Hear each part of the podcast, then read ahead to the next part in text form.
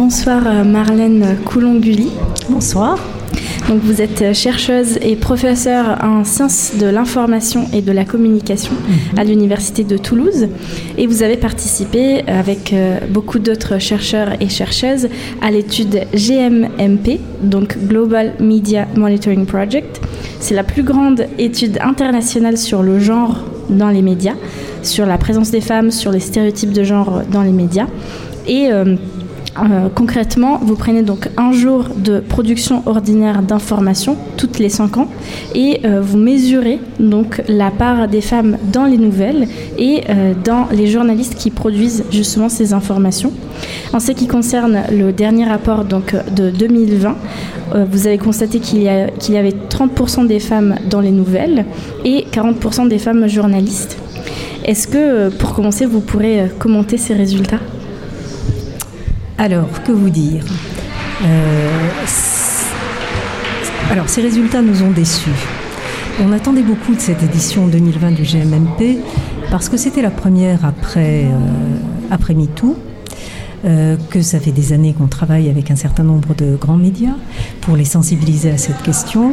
Et on s'était dit que, ma foi, cette édition du GMMP pourrait peut-être nous permettre de toucher du doigt un certain nombre de progrès et nous permettre peut-être de récolter le travail euh, de formation et d'information qu'on avait pu faire sur ce sujet auprès des médias. Alors, c'est vrai qu'on avait eu quelques, alertes, puisque après euh, l'enthousiasme qui nous avait porté suite au mouvement MeToo et à cette prétendue libération de la parole des femmes, libération de l'écoute, il y avait eu la Ligue du LOL qui, au niveau des médias, nous avait rappelé euh, que les choses euh, étaient ce qu'elles étaient. Mais en même temps que les choses finissent par être dénoncées, était pour nous une bonne nouvelle. Et puis il y avait eu surtout cet épisode du Covid où on avait vu les femmes passer totalement à la trappe et disparaître de l'information qui était devenue une information euh, euh, extrêmement, extrêmement masculine, où la parole d'autorité était euh, devenue une quasi-exclusivité masculine. Je ne sais pas si vous vous rappelez de, euh, de ces soirées euh, à la télévision en particulier, où on voyait défiler euh, des... professeurs de médecine, etc., où les femmes avaient totalement disparu. Et cette disparition était inquiétante au point que Marlène Schiappa, qui était à l'époque secrétaire d'État aux droits des femmes, avait opéré une saisine et demandé qu'une étude soit faite sur la question. Et vous avez fait cette euh, enquête pour la première fois en euh, 1995, si je ne me trompe pas. Euh, Est-ce que les résultats de cette année-là, euh, ils étaient étonnants pour vous également, euh, dans quelque part, ou est-ce que c'était plus ou moins ce que vous avez attendu, attendu Alors, pardon. Je, je n'ai pas personnellement euh, coordonné l'enquête de 1995. D'accord. Et de mémoire, la France n'était pas à l'époque partie prenante de cette enquête du GMMP. Donc la France n'est réellement entrée euh, en lice, si je puis dire, qu'en 2010. Donc euh, j'ai coordonné effectivement pour la France l'enquête du GMMP en 2010. La France a intégré cette, a continué d'intégrer cette, cette étude en 2015. Et ce qu'on a vu, c'est que euh, les progrès étaient loin d'être linéaires. C'est-à-dire que certaines, euh, certaines enquêtes, euh, celle de 2010 par exemple, nous montraient des chiffres de représentation, je les ai plus exactement en tête, il faudra que vous les retrouviez, qui étaient, disons, de, de- de 27% de femmes citées dans les médias. Et on se rend compte qu'en 2015, elle chute à 24%, pour remonter à 30% en 2020. Euh, je parle là des personnes, des femmes qui sont représentées dans les médias.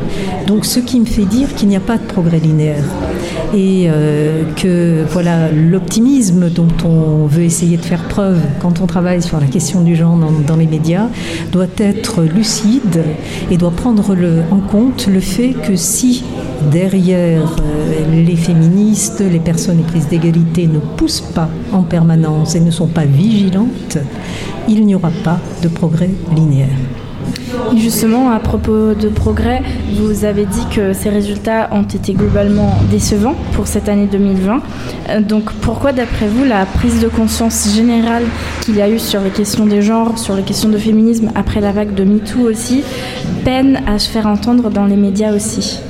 Alors on a, travaillé avec un certain nombre de médias et on ne peut pas euh, nier le fait qu'il y ait eu une prise de conscience, hein, puisque les médias ont quand même été directement interpellés par MeToo.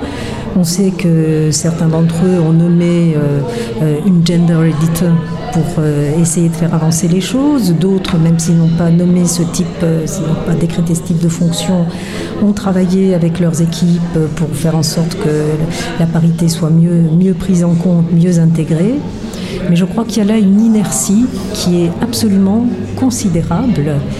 Euh, j'ai l'habitude de citer Foucault qui parle des médias comme de technologies de genre. Euh, de Teresa de qui reprenant la formule dit euh, ce sont avant tout des technologies enfin non, plus exactement Foucault parle de technologies de pouvoir et Teresa de en parle comme de technologies de genre et je pense effectivement que les journalistes sont, porteurs de cette espèce d'insu structurellement sexiste et que, et ça c'est Foucault qui le dit et je partage assez son point de vue là-dessus, les technologies de pouvoir se caractérisent par une profonde inertie. Cette inertie est leur force. Et euh, quelles que soient finalement euh, les pressions et les impulsions que l'on peut s'efforcer d'exercer, ils répondent par cette forme d'inertie. Donc il faut que les pressions soient très très très grandes pour réussir à faire bouger les choses. Et comme dit, euh, l'enquête est basée euh, sur un jour euh, chaque année. Comment choisissez-vous le jour exact? Alors c'est pas chaque année, c'est tous les cinq ans. Pardon, pardon, tous les cinq ans. Je me suis trompée. Et, alors ce n'est pas, ce n'est pas nous qui le choisissons. Hein, c'est le, disons, l'équipe qui pilote le GMMP au niveau mondial. C'est une équipe canadienne en l'occurrence. Et euh, donc, euh, sont exclus a priori le dimanche et le vendredi, parce qu'en fonction des religions, ce sont des jours euh, qui sont fériés. Euh, en général, le lundi n'est pas pris en compte non plus. Le mercredi est problématique parce que très souvent les enfants n'ont pas d'école, etc., etc. Donc, euh, ce sont des jours ouvrés, ce sont des jours où l'on travaille et ce sont des jours où on imagine, on, on pense que les hommes et les femmes ont une activité régulière qui sont choisis. Donc, finalement, très souvent le mardi ou le jeudi. Euh, j'avais une question, c'est euh, du coup concernant ce jour. Euh, le fait que ce soit concentré que sur un jour, les études, ça peut poser des questions notamment sur bah, les résultats en soi. Est-ce qu'ils sont continus Surtout que c'est tous les 5 ans. Du coup, qu'est-ce qui reflète vraiment ces résultats? Quel est votre avis là-dessus? Je vous, comprends bien. Alors, d'abord, l'explication, vous la connaissez. Si ça n'est qu'un jour, c'est parce que ça mobilise euh, des centaines, je, n'ai plus le chiffre en tête, mais un nombre considérable de militants, militantes, chercheurs, chercheuses, et que dans la mesure où c'est mondial, on ne peut pas multiplier le nombre de, euh, périodes prises en compte, ni la longueur des périodes prises en compte. Mais ce qui est intéressant malgré tout, c'est qu'en dépit de tous les aléas hein, qui sont euh, effectivement liés au fait qu'il ne s'agisse que d'un jour, ce que montrent les études qui euh, reposent sur des bases différentes, hein, comme celle qui a été évoquée euh, notamment par, euh, par les deux collègues sur Gender News, même si eux travaillent en continu sur la question de la représentation des hommes et des femmes dans les médias, on se rend compte finalement que ce one-shot qu'on fait une fois tous les cinq ans est tout à fait, enfin, propose des, des résultats tout à fait conforme. Donc ça, c'est plutôt euh, rassurant, même si, dans le détail, je vous rejoins, euh, ça comporte euh, une part d'aléa que l'on vérifie d'ailleurs sur, sur d'autres items. L'intérêt de ne le faire qu'une fois tous les cinq ans, c'est qu'on peut en faire une espèce de marqueur au niveau de l'espace public. Euh, les gens, quand les, gens, les médias, les journalistes savent que euh, les résultats du GMNP vont sortir, il y a une forme de mobilisation. C'est vrai aussi euh, auprès des, des, pouvoirs publics et des, et des, politiques. Donc on peut se servir de ce qui peut apparaître comme un inconvénient, comme d'une force, en se disant que c'est une façon de mobiliser l'espace public sur cette question-là.